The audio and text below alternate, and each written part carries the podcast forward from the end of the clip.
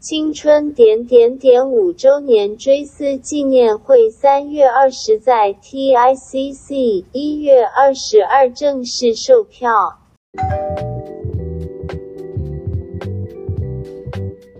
欢迎光临马克信箱十分钟，我是玛丽。哦，到了 Monday，Monday 不要 Blue，我是马克啊。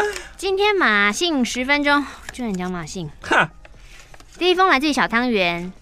二零一九年的暑假，我背着我男友跟另外一位朋友发生了亲密关系。哇哦！然后一个礼拜之后，我就跟我前男友分手了。哦。那中间我也没有跟我那个发生关系的朋友见面。嗯嗯。一个月之后呢，我们就断了联络。嗯。我想，我同时爱两个人吧。哈？但我谁也没有得到哦。OK。现在是二零二零年的一月。哼。这段日子很痛苦。我反省自己。你用这种口吻，其实大家感觉不到你的痛苦啦。我反省自己耶，哦，又放纵自己，又再回头看看自己。嗯，现在我有勇气面对自己，很好。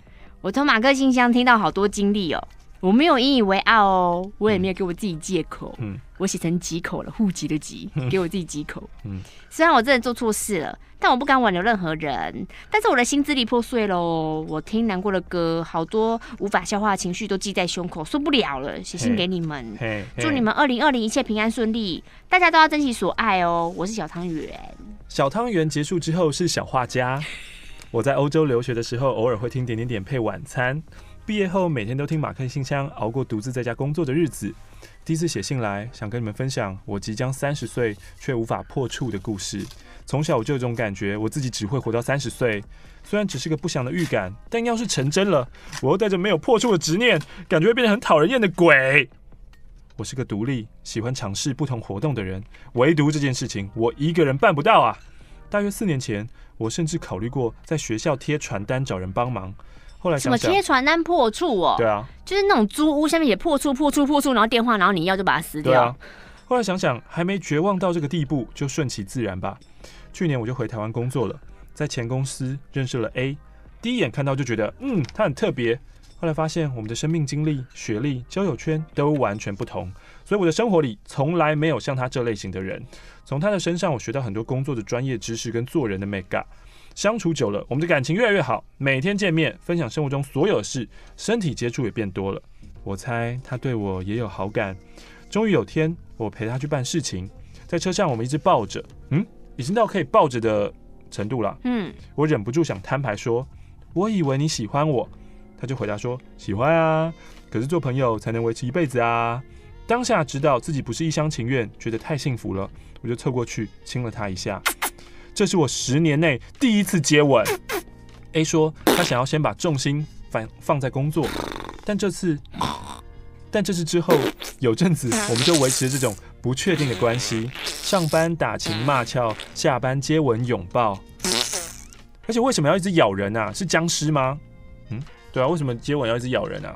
但我还是沉浸在久违的恋爱感里，直到有一天 A 身体不舒服请假，我有点担心，于是下班后去探望。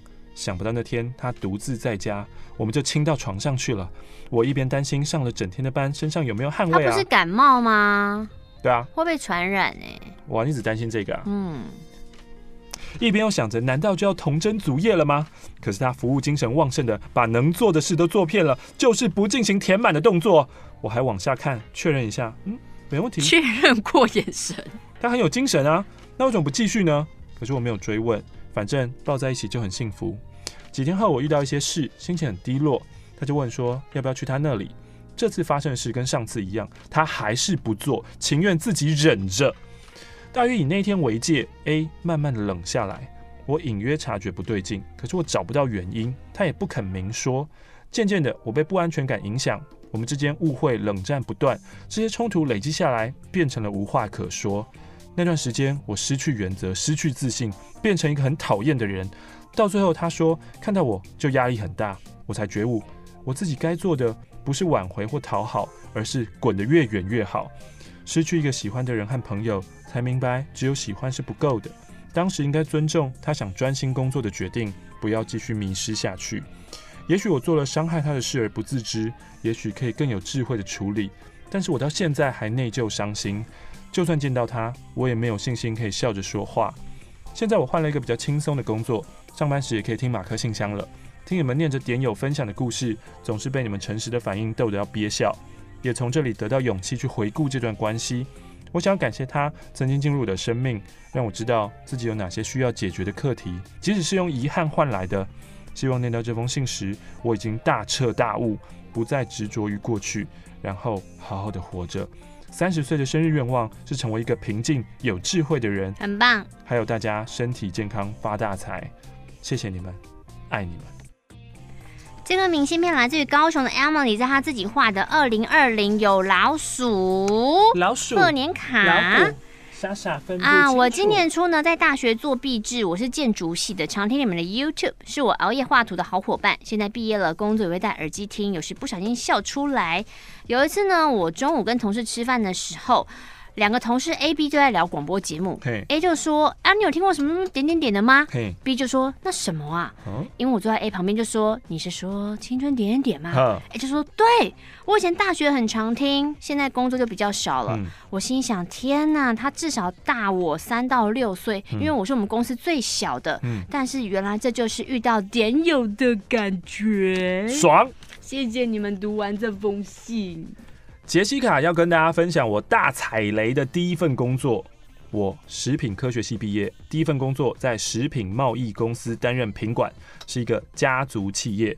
里面的管理者 A 有两个亲戚在公司上班，一个是业务，但能力不好，所以 A 要帮他拉客户；另外一个能力更差，他是 A 的长辈，所以 A 还不能骂他。而 A 虽然是管理者，但管理能力又很差，喜欢把下属叫到办公室碎念，内容跟工作无关，大部分就是奇妙的人生哲理。然后碎念时间三十分钟起跳。有一次呢，我早上十点进去，出来的时候可以吃午餐了，整间公司的人都没有办法避免被碎念。虽然这个是食品贸易公司，可是整间除了我之外，没有人是本科系，因此外行领导内行。像 A 对于仓库内的帘子破掉非常在意，但却对仓库内过期食品毫不在意，并且觉得嗯过期可以再卖啊。那改标签也很常发生。A 是一个在假日常常打扰员工的主管，但有时候会问一些不是这个员工的职责的事情。像有一次呢，我在星期天被问说，哎，冷气漏水怎么办？关我屁事啊！我又不会修冷气，我又不是总务，完全问错人。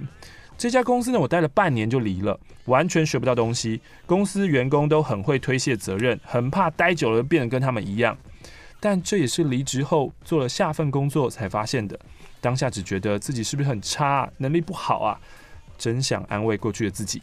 谢谢你们念完我的信，下次我要来分享大学班上发生的八点档以及有上过 Dcard 的故事了。希望我不会被认出来，我是 Jessica，她贡献了炸空，还没到十分钟哦，那么久，应该最后一封。我的零零零呢？哦，这边还要零零零，因为附上了一百元，来自于小甘的来信。呃，以前呢，我是一个道德魔人，对很多情感问题都有点洁癖，所以我单身了二十二年。嗯、可是大学最后一年，我觉得不能，我不能这么纯情，我要在大学期间经历一段勾勾手、甜甜的学生恋爱。嗯、所以我下载了 Tinder，哇，打开新世界，把渴望爱情的欲望全都叫出来喽。当中呢，我认识了两个男生，一个是不同系的学弟 A，另外一个是大我一岁，住在桃园的 B。一开始跟这个学弟 A 呢都在讲干话啊，听他说一些约炮故事啊，然后同时呢，我跟这个住桃园的 B 每天都会通话。桃园的人呢就说他以前会约，但现在想收山了，想慢慢找对象，所以把你当做可以深入了解的那一个。嗯 哈，大家一开始都是这样说的啦。然而。有一天学校太冷了，嗯、那学弟 A 呢就帮我带了一件衣服，开启我们第一次见面。嗯、以前跟学弟聊天，我都会偷偷透露我的欲望。嗯、我们约好当天下午翘课，嗯、在校园大楼小角落，嗯、垃圾。之后常约出来吃饭，嗯、然后我回家又跟这个桃园人通话。嗯、我是个藏不住秘密的人，嗯、所以我跟学弟见面做的事情都会跟桃园人说。哦、桃园人很慎重的告诉我，不要这样子。如果你想跟我维持一段正常的关系。嗯而不是开放式的性关系，嗯、希望你不要再跟学弟见面接吻了。嗯嗯。啊，可是因为我没有交过男朋友，嗯、我就很享受跟学弟在校园里面牵手吃饭的感觉啊。嗯、啊，我认为哈，这个桃园人没有办法满足我。即使是因为哈，这个桃园人很擅长哄女生，但他住太远了啦，我们都没有见过面。嗯，挣扎几天之后，我要做出抉择了。我再一次跟学弟见面，被桃园人知道之后，他就觉得你不是有答应我说不要接我，你还是做了吗？嗯，你想一个办法出来。他是怎么想？我两边都不想放弃啊，我好像有点烂哎，所以我就把桃园人放弃了，我就去问学弟要不要交往。但明明当初我对学弟根本就没有要交往的意思啊，我就想要玩。但每次见面，每次见面，慢慢就有了依赖，然后有了依赖之后，就有一点小小心酸的爱情。交往之后，渐渐感受这个约过炮却没有跟人交往过的学弟，一直让我伤心。虽然我抱持着玩玩的心态，不知不觉心都赔进去。去了，嗯，学弟都不粘人，我们都没有热恋期，偶尔见面而已。毕业之后都不太能见面，他下班之后我都想打电话给他，可是他都不接。交往初期还会接，现在都不接。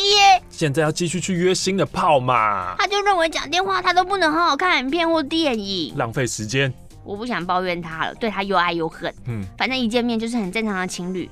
哇希望学弟有一天可以爱上我。我想问呐，啊，如果我越我我我我哈越不理男生，他们会不会主动黏我？不会，他们会落得轻松，觉得哇，你怎么想开啦？哇，天哪，我中奖啦！他写完这封信，写出这个烦恼之后呢，一直等到寄信的前一天晚上，他又贴一个小立可贴，嗯，啊，寄出的前一晚我被提分手了，哈哈，比扯铃还扯啊，没有关系啦，走一步算一步，我有点语无伦次。结束。我觉得就是有。一句话，那四个字实在是很受用。三民主义，虽然讲到大家都觉得有点老梗，那就是莫忘初衷。你在做什么事情的时候，你想想你一开始想要。莫忘初衷，十十十几分了，再见，拜拜。不给我讲完。